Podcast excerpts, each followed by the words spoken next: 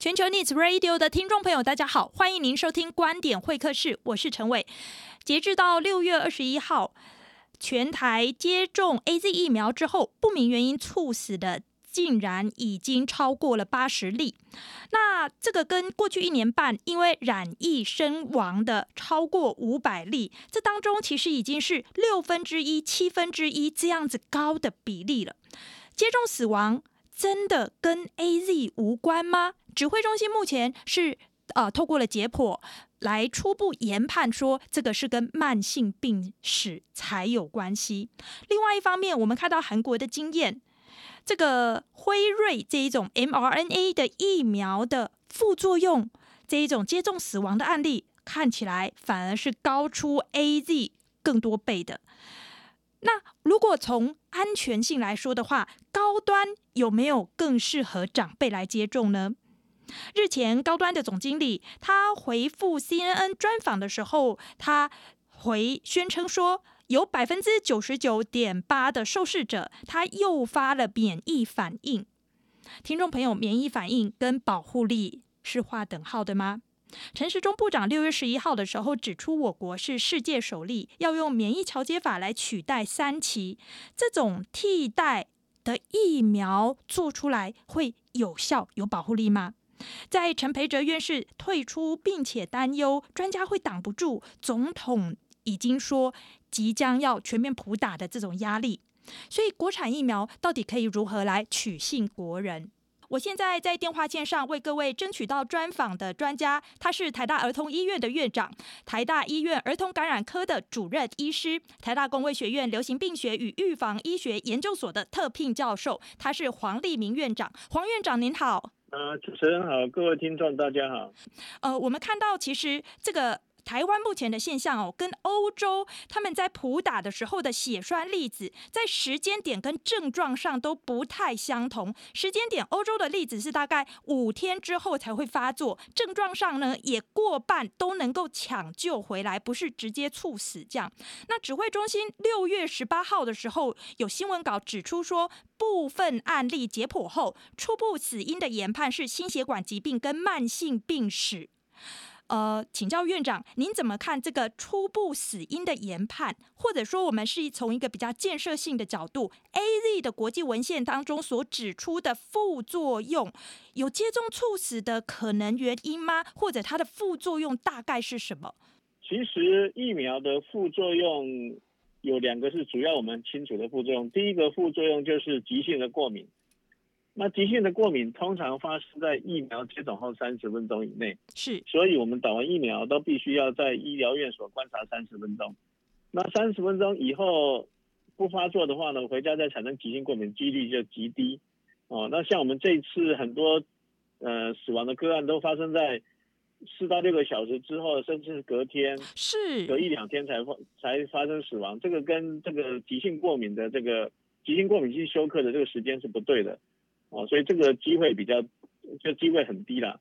了解。那第二个是免疫免疫反应引起的副作用。那免疫反应引起的副作用呢？这个就像欧洲，其实目前观察到这个血栓，血栓症候群呢，目前发现确实是有某一些人体质比较特别，打完这个腺病毒载体疫苗之后呢，身体产生对血小板的抗体。那这抗体是什么？我们也也把它找出来，可以可以验得出来。那这个大部分这个免疫反应需要时间，所以大部分是五六天以后，其实绝大部分是快接近两个礼拜才出现。了解。因为这就是免疫反应需要的时间。所以呢，我们的我们目前发生的刚好就接在这两个时间点当中，哦，所以这是一个很令人困惑的一件事情。也就是说，疫苗严重的疫苗反应不应该发生在打完疫苗七八个小时以后，然后待到待到两三天之间，这个从以前的经验看起来是没有的哈。哦所以就是要去厘清这些人的死因。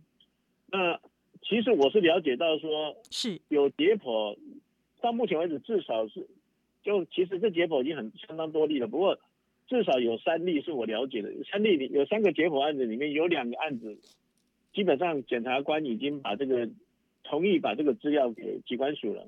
了解。那这两个人基本上都是冠状动脉阻塞，是，而且呢，他们阻塞的。呃，幅度还蛮大的，也就是说，这两位呢，他们生前其实他不知道自己知不知道自己有冠状动脉的问题，哦。可是呢，解剖的时候发现他们的冠状动脉已经严重阻塞了。哦，那他们的直接死因应该是来自于冠状动脉的的阻塞，造成心脏缺氧，然后心脏衰竭。那我们其实我们了解到说，其实有不少人哦，在临床上有不少个案，他心肌梗塞以后呢，才发自己才惊觉自己冠状动脉已经塞了塞了很多了哈、哦。比如说有些人心肌梗塞，梗塞了以后才去做血管摄影，才看哎，他其实有有两三条都塞住了，是都已经。阻塞的很厉害，只是刚好有一条特别塞就就发病了。那这些人在没有发病之前，他其实一直认为自己没有太大的问题。是，所以所以以目前来讲呢，目前因为第一批其实台湾都是打八十五岁以上的老人了啊，是，所以现在打的很多都是八十几岁甚至有九十几岁的。哦，那很多人都有慢性病，所以。虽然目前资料还没有完整，不过看起来呢，其中有一部分呢，或者一大部分，其实就是刚好在他自然，就是他本身的疾病呢，让他造成他死亡。但是疫苗有多少角色呢？其实是疫苗的产生应该是不高，或者是轻，非常可忽略的了哦。所以，所以目前，而且国外的经验也没有这种现象，所以目前。倾向于认为说，这些人的死亡跟疫苗是不是直接相关的？嗯，了解。呃，我想就是在这个就是疫病传播的时代哦，从这个 SARS、伊波拉、MERS，然后 Zika 到现在 COVID-19，呃，我们社会大众，包含陈伟本人都真的很希望可以获得专家的见解。那我想要帮听众朋友问的是说，因为心血管疾病跟慢性病史在现代医学治疗下呢，其实往往大家都觉得，哎，还有长久和平共存的空间。当然，除了刚刚您谈到这个心血管，比如说急性的这种心脏病，这个是除外的，其他很多慢性病都可以长久和平共存。所以说，其实大众对于这个猝死案例，呃。目前，如果用这一种就是心血管疾病跟慢性病来做解释，而不是疫苗来做解释的话，稍微是不太容易接受的。所以，我想请教黄院长的是说，是不是其实实证科学它？呃，因为想讲求实证，所以它有它一定程度的限制，还是说，其实指挥中心除了公布目前这几起的解剖案例的这个相关性之外，或许他们能够有一个建设性的、更以招大性的做法的空间？其实，其实我们要知道，疫苗产生副作用从以前到现在，其实全世界已经发生非常多次、非常多次了哈。您说的是？那所以。所以，先进国家其实有做出一套系统来评估疫苗跟这个副作用之间的关系，是时序上的相关呢，还是是有因果上的相关？可是实确实实证医学在这一块呢，是一个相当困难的的东西，因为因为一个人打完疫苗隔天死亡，你说他就跟疫苗没关了，就是从直觉上来讲，或者从一般的、一般的感觉上，一般民众的想法来讲，他们都会觉得说，你怎么那么有把握？啊，嗯，所以呢，所以我们目前证据上最强的的，就是最强的证据就是说，我有一群人打这个疫苗，有另外一群人不打这个疫苗，那这两群人是一模一样的，性质上是非常接近的。然后呢，这个疾病呢，在这这两群人身上呢，其实他们的发生率是没有改变，打了疫苗，这个疾病发生率没有改变。是，那我们就说打这个疫苗不会引起这个疾病。哦，哦，那如果说打完疫苗这个疾病就变多了，那我们就说这个打这个疫苗跟这个疾病是有相关的，所以它是它的副作用，啊、哦，是。那那可是呢，并不是每一个状状况呢都能够用这个方法，因为做做用做这种研究呢，其实费时费力，而且要花很多时间。是。所以呢，所以这方面的研究结果呢，并不是每一种情况你都可以马上找一个研究来对，啊、哦。所以我，我可是我们从以前到现在做过的研究里面呢，只有去做的呢，基本上我们就可以证明说它跟疫苗有没有相关了哈。那所以现在疾管署他们可以做的，其实他们也在做，就是说第一个，我去比较说这些老人家，他如果不打疫苗，他每个月有多少人会死亡？OK，自然死亡。打了疫苗，每个月有对自然死亡啊，每因为他都没有打疫苗，就不可能是疫苗相关的，啊，每个月有多少多少人死亡？那现在打了疫苗呢，每个月有多少人死亡？然后这个这两个数字看起来其实没有什么改变，那你就说似乎不见得是疫苗引起的。了解。啊，那另外另外一个做法就是我去跟外国比哈，外国，因为英国啦、韩国啦，他们都打很多 A G 疫苗了。是的。那他们也打，也有人打完死亡，啊，然后看他们死亡的时间呢、啊，跟这个发生的数目，跟我们台湾打下去是不是差不多？是。啊，那这个其实初步也比较过了啊。是。那看起来也没有什么太大的差别。了解。所以，所以也就是说，我们目前看到的数字呢，跟国外比起来，其实没有差很多。那也跟自然死亡也没有脱离偏离自然死亡的这种数数字范围了。嗯。所以，而且学理上又没什么好的解释，说为什么打疫苗会让你死掉？因为打疫苗会让你死掉，总是有个原因的哈，不是这样随随便便人就会死掉的。嗯哼。所以，所以目前从这些证据综合来判断呢，目前疫苗跟这个死亡的直接关系就是连连不太起来了。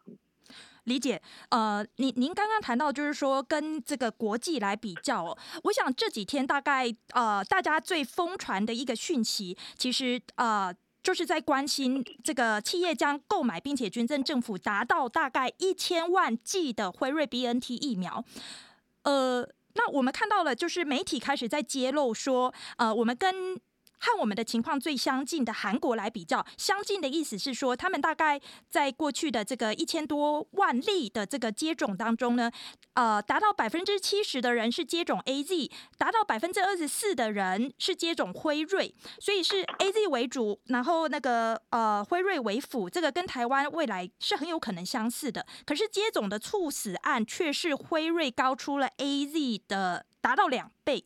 呃，我刚刚听呃黄院长所说，其实这样子的比较法，呃，也算是某种程度算是符合专业，能够对民众确实有点参考价值。不过，我还是想要帮民众询问说，呃，辉瑞的国际文献当中所指出的副作用大多是什么？辉瑞它是 RNA 疫苗，它的特点就是它会引起很好的免疫反应。可是引起很好的免疫反应，通常伴随来就是他的人的不舒服也会比较明显，因为你的免疫系统就会比较旺盛的在那边运作。嗯，所以辉瑞这个疫苗的副作用呢，最主要就是第一个就是它有比较高比例的发烧、局部疼痛，甚至会肿大，肿得很大。OK，啊，那然后全身倦怠啦，这些都是有的。所以呢，目前看起来辉瑞疫苗它的它也它也有一部分的急性过敏啊，急性过敏性休克目前是每百万分之四到五了，是美国整个把它算出来了哦。那如果没有急性过敏性休克，那大概三十分钟之内发生的，那再来就是你会发生发烧啦，头痛的很厉害啦，全身痛的不得了啦，或者肿起来啊、哦，那这些也比例也都有一定的比例，可是这些基本上都是短暂的，是、哦，所以目前辉瑞疫苗被认为是。我们可以拿得到的疫苗里面排名前几名的，因为它的安全性跟有效性的的的相对值来讲呢，它是一个很很不错的疫苗。是是，呃，因此呃，您刚刚谈到说，因为辉瑞它的分子的根本是 mRNA，听众朋友，这个跟我们最近啊、呃、这几日啊、今日二十号的时候要抵台的莫德纳疫苗，他们其实是同样的，都是 mRNA 的疫苗，所以因此 mR。莫德纳它的副作用也大抵是像您刚才所说到的辉瑞这样，对吧？对，这两家疫苗的副作用是很类似的.他们都是他们的特点就是他们的抗体很高，保护力都是九成四到九成五。可是你付出的代价就是你打针以后那几天你会有会不舒服，你的不舒服会打比打别的疫苗更明显。可是这个不舒服呢，通常没有到不舒服到你必须去住院啊或受不了，大部分是二二二级左右的不舒服。哦，所以打过的人其实大部分还是可以忍受。然后请教您，就是 mRNA 的疫苗会引发部分的心肌炎的这种反应，所以您也会建议可能有心血管疾病的人对这款疫苗要慎重的考虑要不要接种吗？现在它怎么引起心肌炎还不是非常清楚，到底是不是它引起的，现在也不是非绝绝对明确，危险因子也不明确，所以。目前是还没有什么建议，说一定要哪些人一定要避免。嗯，了解。好的，听众朋友，接下来我们来关心这个呃国际接轨的议题哦。陈伟会从一个呃对呃大部分的人都是相当有建设性的，那其实就是还是疫苗最重要的安全性以及保护力这两件事情来请教黄院长。呃，听众朋友，我们有要有一个这个基本的认识。目前我国。啊、要通过高端 EUA 所采用的叫做免疫桥接，来取代所谓的第三期传统试验、万人试验的这个。虽然我们可以看见陈建仁前副总统背书这种方法，但是陈时中指挥官在六月十一号的时候也坦言，国际间。只有台湾首创用免疫桥接法来取代三期试验，而且五月底的时候，美国的 FDA 也确实已经回函我国了，就说现阶段不承认免疫桥接的做法。听众朋友，您现在去看美国食品药物管理局的官网，就可以理解到，呃，在美国他们呃免疫桥接只给已经得到了 EUA 的疫苗，呃。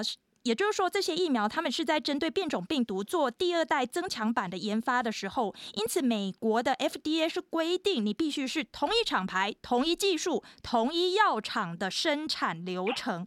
可是现在呢，高端不是 AZ 的第二代，国际间确实对这个免疫桥接疗法持保守的态度。黄院长，这主要还是顾虑哪些层面的风险？免疫桥接法最主要就是说。他不，他怕他没有办法保证说，你免疫桥接通过的疫苗，其实保护力是可以得到一定的保障。OK，哦，因为我们桥接法是这样子，我现在跟 A G 比的话呢，假设我跟 A G 比，那我的结论是我我的免疫反应跟 A G 差不多，那我就假设我的保护效率跟 A G 差不多啊。是。那 A G 的保护效果大概就七成嘛，啊。是。那那我就说我的疫苗大概也有七成啊。那大家就担心说，哎，这听起来合理啊。对啊，对啊。可是，事实上是否如此啊？大家就很怕说，事实上不是如此。比如说，你其实搞了半天，你其实只有五成的保护力，或或者四成多的保护力。那结果你，我就让你全部全面打下去，那很多民众还是会感染啊。那对我这个国家的防疫还是的效果还是没有没有那么好啊。是。哦，那我我这个国家本来就应该继续花很多钱去买 A G 的，可是我现在就可能花一部分的钱来买这个疫苗啊，而这个疫苗其实效果没那么好。啊、哦，所以大家比较担心的就是这个测试这个保护效果的这种所谓的桥接法呢，是不是真的能够反映真实的保护效果？那因为真实的保护效果其实只有做第三级才是比较明确的嘛。了解。哦，那现在的问题就是第三做第三级就是越来越困难啊。第一个，第三级一定要有流行的地方才能做。是。啊，第一点。第二点呢，第三级你现在去做临床试验，你也不能叫。有一组人打食盐水当对照组了，因为这已经不符合不符合医学伦理了。理解。啊、嗯，医学伦理是有人有人的话，我就要帮他打疫苗啊。这不医学伦理是这个样子啊，我不能故意让这个人不打疫苗，暴露在风险之下啊。这是呃医学伦理是目前也是不太符合啊。所以所以现在做三期的临床试验，传统的三期临床试验就变成困难度相当高啊，而且又花很多时间。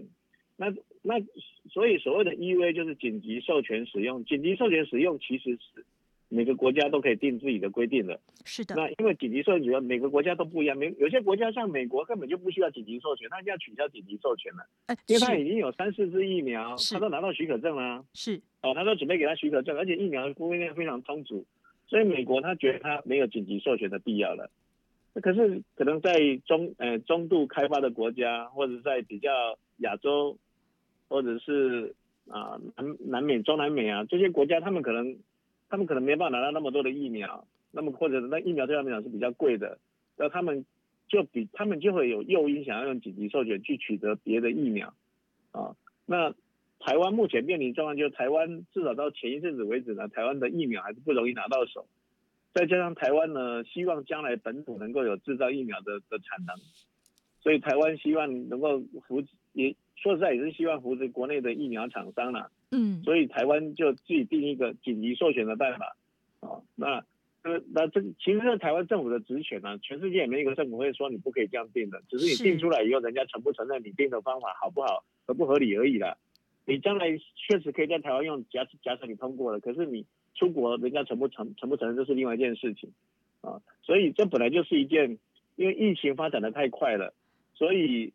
其实目前的免疫调节法坚决反，也不是说坚决反，就是不目前不接受的，也就是美国是最坚决的。了解。欧盟跟其他国家，他们其实还在想说，其实也不见得要那么坚决反对，因为这个将来势必还是要这样做的。了解，是呃，同样是这个。保护力，因为听众朋友，这就是疫苗我们去接种最大的一个目标。那我们这阵子其实也常听到另外一种临床试验法，叫做 head to head，就是头对头对比试。哎，这个方法会不会比免疫桥接法可能更好一点呢？啊，然后这又是什么样的意思呢？头对头的意思就是说，我拿我的疫苗跟一个目前市面上已经被同意上市的疫苗，或者大家公认这是一个有效的疫苗来做一个对比的一个临床试验。那其实免疫调节法跟也是一种头对头，免免疫调节法是我把我把我把比如说我把台湾的民众啊分成两部分，一部分去打 A 高端疫苗，假设是我们现在讲高端，另外一部分打 A G 疫苗。然后这两群人都给他抽血，然后比较他们的抗体高不高，你是不是一样高？如果抗体都一样高，我就说，哎呀，应该不将来保护效果也会差不多。其实免疫调节法也是头对头。那是另外一种头对头呢，是我到，比如说我到印度，因为印度还有很多病人，对不对哈？我就到印度去，然后我就收个两万个病人，一万个打 A G，一万个打高端，然后看两组人呢是发病的人数是不是差不多，我可以算出一个保护效果出来。那如果两个效果差差不多，那我就说这两这两个疫苗一样好，这是头对头。所以头对头本身只是说我用两个疫苗同时来比较，而不是跟对照组来比较。对照组是不打疫苗，是打安慰剂的。所以头对头就是说我两组都打疫苗啊、哦。那免疫桥接法本来就是头对头，因为不没有头对头怎么做免疫调节呢？因为免疫桥接就是要两个疫苗直接去对比嘛，看它的免疫反应嘛啊、哦。所以所以头对头只是一个告诉你这实验怎么做的。那不管你是直接去做保护效，第到，呃有有高发病国家去做保护效果呢，或者你在没有办法没有发病的国家做免疫直接抽血看抗体就好了，你还是都投对头的。了解，呃，听众朋友，因为最近的这个接种后不明原因猝死的案件很多，所以我还是要来询问这个。呃，安全性的议题哦。呃，传统的三期试验是达到万人，因此追踪风险小到所谓万分之一。但是高端的扩大二期已经发生，已经试验的这扩大二期是将将近四千人，所以只追踪到千分之一。这种千分之一的试验来跟万分之之一的试验比，仍有一些专家说副作用比国际大厂低。呃，您对这种说法的见解？他所谓副作用比国际大厂低，指的是那种已经明明明明知道这个是百分之一左右的副作用，他他这种副作用他可以比啊，因为他已经做四千个，他来比就还算是有根据。因为你做两万个，如果你这件事情是百分之一左右的副作用，你大概做到千个以上，应该已经可以来比了啊。哦，所以他说他的发烧比人家低，这个是可以的。是，可是呢？他当然，他的问题就是他只做四千个，万一有个副作用是万分之一的，或者五万分之一，他可能看不到啊，因为他临床试验做的没那么多。OK，嗯，所以所以 EUA 其实是说，我们认为它大致上已经是安全了，啊，然后我们给他一个紧急授权使用，可是他并没有得到正式的许可证，他还是要另外去补的补数据，我才给给你正式的许可证。那补数据其中一个最重要还是要补安全性啊。你就是将来打你高端，假设假打你这个疫苗的，你要必须给我收集安全性给我看啊，因为你现在打下去，你可能就会有几千个、几万个人的数据了嘛，对不对？至少你安全性你要给我收回来给我看啊。难道你只要这个时间慢慢累积呢，我你的安全性资料就会越来越多，所以很多。很多疫苗从以前打到现在，比如打了二十年的疫苗，它其实一直在都一直在收安全性的资料。Oh. 有些疫苗已经有好几亿个人的安全性资料了。它刚上市的时候也没有那么多啊。是。哦，所以本来 EUA 之后，你还是得收集安全性的资料。只要有任何一些疑虑，可能你就会被叫停了。啊、哦，并不是就给你卖就给你卖了，因为你也这个也不是正式的许可证，正式的许可证还要再重新再审一次的。了解，呃，因为许多人都有一个基本的对于高端疫苗的认识，就是说蛋白质次单元它是一个相对本来就副作用小的一种疫苗哦，所以说，呃，我还是要帮这个新冠重症高风险群，也就是六十五岁以上有慢性疾病的长辈来请教黄院长，这种高端疫苗，因为它的特性，真的有比较适合呃长者来接种吗？如果你今天对于打完疫苗两三天以后的一些比较不舒服，非常的呃介意的话呢，其实蛋白疫苗确实在这方面的表现是比较好的。因为蛋白疫苗呢，它打一个蛋白质跟一个佐剂进去，那成分相当单纯，那打的量也不是太高，所以引起的免疫反应是一个中等的温和的免疫反应。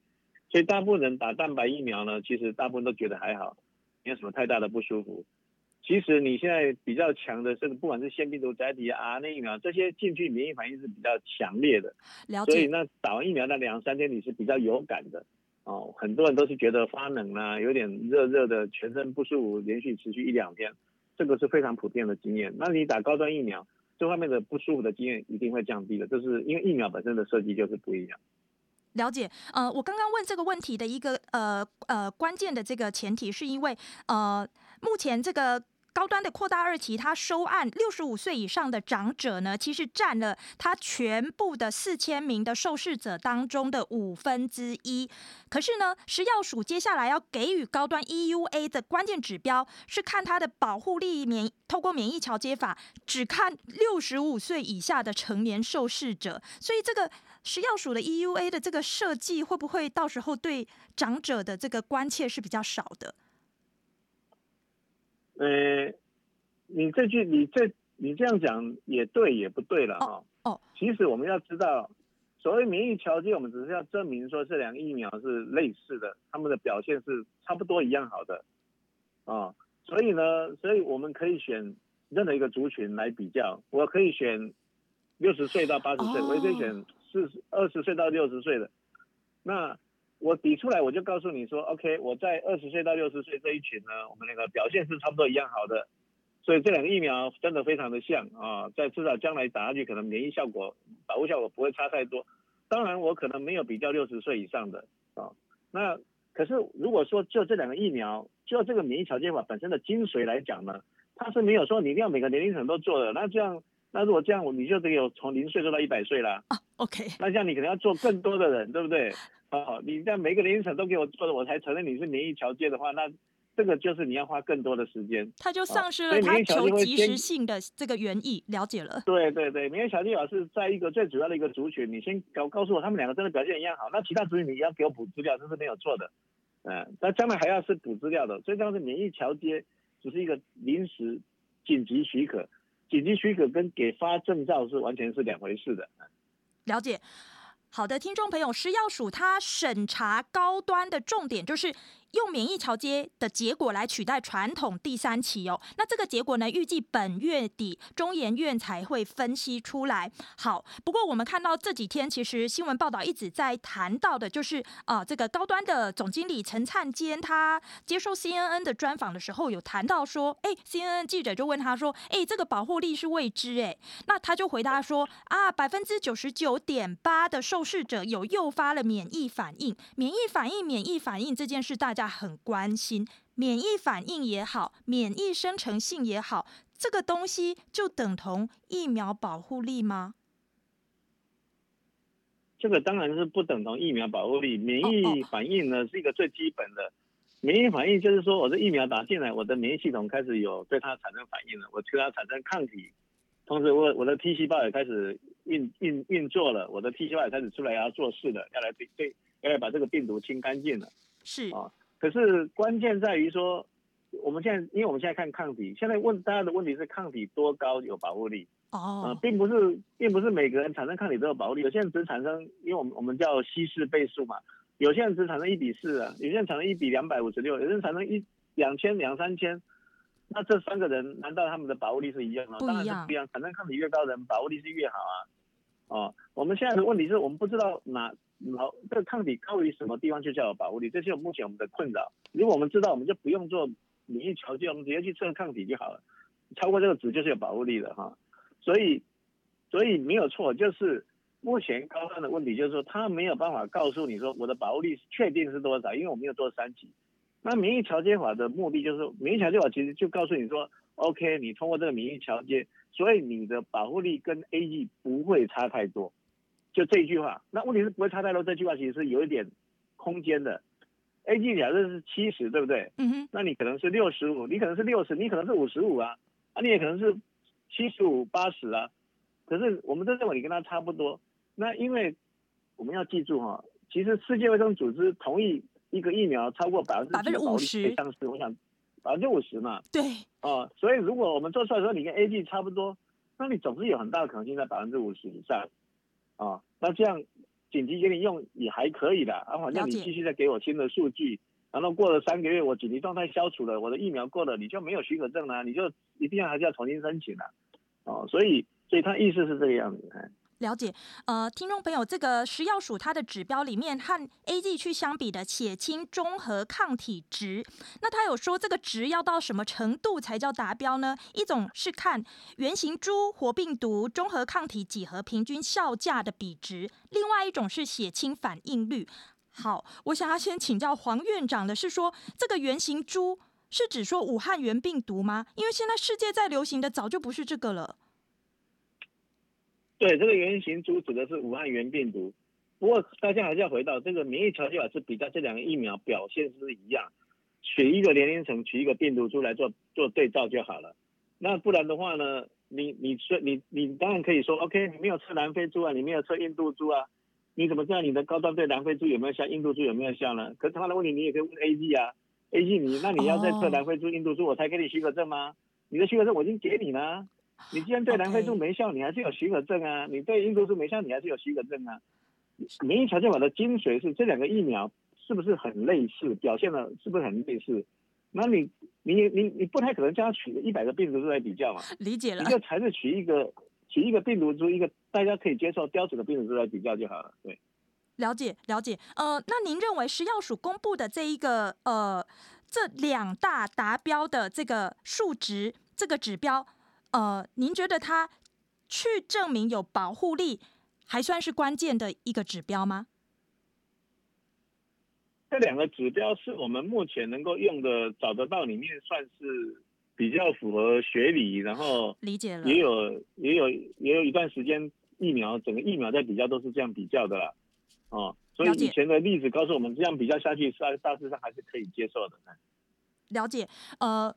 在那个六月十号高端他们解盲的之后呢，我们看到了大部分的媒体的标题都出现了这几个名词，包含了血清阳转率、中和抗体的几何平均效价、GMT 倍率比值，这个对安全性或者保护力、有效性的意义是什么？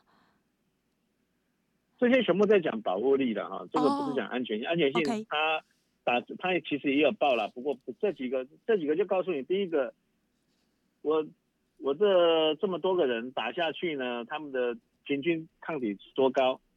啊，那平均抗体呢，他们是六百多嘛，啊，那就代表你把他的血清稀释六百多倍呢，他还是可以中和掉这个病毒，啊，那那这是所以他们告诉你他们的抗体的的效价大概六百多，那这六百多从光看这个数字呢是中等了。就是也不是好的不得了，可是也不是很差了，啊，就在在那个地方啊，那所以他们所谓的血清阳转率就是有多少人从没有抗体变成有抗体，那可是这个其实不，我们最关心的是有抗产生抗体，抗体是多高，所以最重要是要看那个几何平均值，几何平均值六百多那个是关键数值，那将来要跟 A G 比，主要是在比这个。了解，好，呃，听众朋友，我现在在电话线上为各位专访到的权威，他是台大儿童医院的院长，台大医院儿童感染科的主任医师，台大公卫学院流行病学与预防医学研究所的特聘教授黄立明院长。我们接下来来关心，在这个六月十八号的时候哦，呃，WHO 的专家才示警说，Delta 印度印度的变种株正在成为全球主要流行的病毒株，而它的传染力是。更猛烈的。那英国的卫生单位在六月十四号的时候也发布了最新报告，说，哎，英国呃所有感染 Delta 变种死亡的病例中，竟然有将近三分之一的人已经打过了两剂疫苗。换句话说，应该是已经某种程度有一个蛮好的疫苗的保护力了。那我国的指挥中心六月十五号也有指出说，我国确实也出现了 Delta 的变种病毒株哦，呃。一高端疫苗，它持续的研发方向，您的见解是说，它可以朝向加强版第三针，也就是不止传统听众朋友不止传统两针，还打了第三针的这种加强版，还是说它应该朝向一种广效型，病毒在变，哎，疫苗也都还有用？呃，其实这两个方法都是可以试，可是到底有没有效，你就打下去抽抽血来验，看你的抗体能不能中和掉德尔塔病毒，只有看这个结果才是可靠的，才才能够告诉我们答案的哈。那不过呢，基标准的做法是，因为现在德尔塔猪说第二只是印度猪嘛哈，印度猪现在占变成主流了，那我的疫苗呢，我就要更改我的疫苗设计去。让我的疫苗跟印度猪很像哦，那我产生的免疫力才能去对抗印度猪啊，这是最标准的做法。可是这个需要时间，因为你要改变你的疫苗设计，你可能需要半年啊，要重新做一批疫苗出来，可能又需要半年，这需要时间。所以呢，打第三针类似这种东西是看看能不能在这个新的疫苗还没有出来前，看看看能不能买个时间，让大家增加一点保护力。这个有没有效，只有做试验才知道啊。那高端的疫苗。打第三剂能不能对德尔塔效果好一点呢？这个我也不知道啊，这个只有做了才清楚啊。了解。别的别的国家像 RNA 疫苗，它就是赶快去做新的 RNA 了，去对抗德尔塔株的 RNA，它把它 RNA 改变，然后序列跟德尔塔株很像，然后想要用这样做一个疫苗来对抗德尔塔株。那至于广效是我们追求，可是广效是非常困难的，你病毒变来变去，Okay. 你要是有办法做广效的话，你早就是得诺贝尔奖了。黄院长在跟我们谈到的其实是中肯话哦。那呃，仍然帮听众朋友您询问这个呃，因为高端他去进行免疫桥接法比较的是 AZ 疫苗，AZ 疫苗在国际的已知文献上面，对于英国变种株、印度变种株，它的保护力大约多少啊？A G 疫苗对英国变种株是有效的，这个不用太担心。了解。A G 疫苗对南非病毒株呢，效果不好，这个也清楚了。可是南非病毒株现在不是主流，现在病毒株是印度的 Delta 变的病毒。那 A G 疫苗对最早的印度变种病毒呢，就更最早就是印印度变种病毒，其实是还有不错的效果的。是。可是比较新的 A 的 Delta 株呢，已经开始在脱离 A G 疫苗的掌控了。啊，所以。已经有一些文献告诉我们，新的 Delta 株呢，对 A G 疫苗效果也不像以前那么好了。以前可能是百分之七十，你现在可能要打个七折了啊、哦。那如果这样是真的，你可能就到百分之四十九了。你就不，其实跟从 WHO 的观点来讲，你就不见得是一个对 Delta 病毒株可能不见得是一个及格的病的病的疫苗了啊。所以，可是呢，我们目前只知道这样子，因为 Delta 株还是相当的新。OK，每个疫苗对它的保护力呢，还是在分析当中。嗯。了解，呃，所以透过呃高端透过免疫桥接法，我们也可以去合理的推论高端对于阿法或贝塔的变种株的保护力喽。你可以猜测了，哎，不过这个其实要做实验室，我们可以猜测说，高端这个疫苗呢对英国株可能会有效，因为英国株本来就有效，AG 对它也有效。那高端疫苗对德尔塔株呢，就是所谓的印度株，可能效果也会打一点折扣。哦，就跟 A G 一样的，因为它高端疫苗是用比较早期的武汉株的的序列做出来的一个变的一个疫苗，我们可以这样猜测了，可是都需要实验来证实。好的，我最后一个议题，呃，请教黄院长，为了。取信国人，其实，在陈培哲院士退出了食药署的审查委员会之后，然后呃，并且他有指明说，他就是忧虑啊，在总统和啊、呃、苏院长都预告要普打，那专家恐怕会顶不住这样子来自最高位阶的行政压力，所以。为了取信国人啊，很多人对于目前食药署的作业会担心所谓的专家黑箱这样子的情况。我们有没有欧美先进国家的医药品审查的国际经验，可以更取信大众？有没有值得取经的哪一国的经验？目前全世界最严谨的其实就是美国了。呃，美国在审 EUA 的时候，它是公开的。啊，你可以线上看得见，而且它也会出一个比较详细的说明。哦、啊，那其他国家就不见得了哈。那台湾要不要学美国？当然是可以考虑了哈。